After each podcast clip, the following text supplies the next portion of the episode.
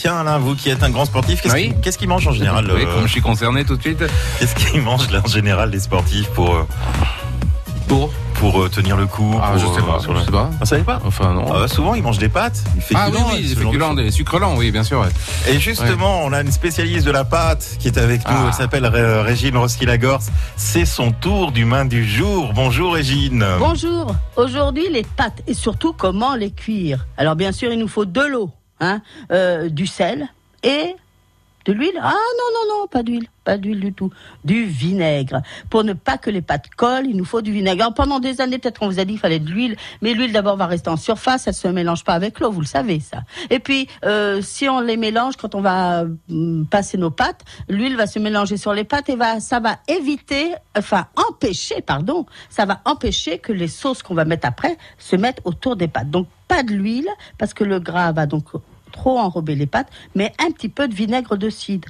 Alors il nous faut à peu près en portion par personne, il nous faudrait 80 à 100 grammes de pâtes. Pour un bon repas, on dit 100 grammes de pâtes. Et alors pour 100 grammes de pâtes, il va nous falloir un litre d'eau bouillante.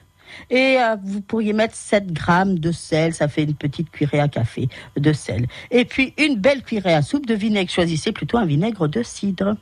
Hum, le temps de cuisson des pâtes, ça, ça dépend de vos, de, de- des pâtes que vous allez utiliser, hein. Parce que les coquillettes euh, cuisent euh, un peu moins longtemps que les farfales et ces petits euh, papillons, euh, ou que même les spaghettis. Donc c'est à vous de voir comment vous les aimez. Si vous les aimez al dente, si vous les aimez bien cuits.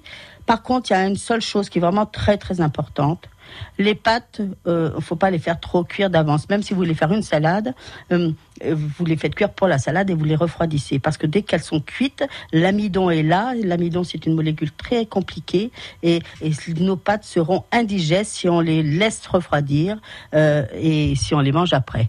Mais en attendant, bonne pâte avec du vinaigre. Merci beaucoup Régine. Le tour de main de Régine que vous retrouvez euh, sur notre site francebleu.fr et demain, euh, Régine nous apprendra quelques mots rigolos qu'on utilise beaucoup en cuisine.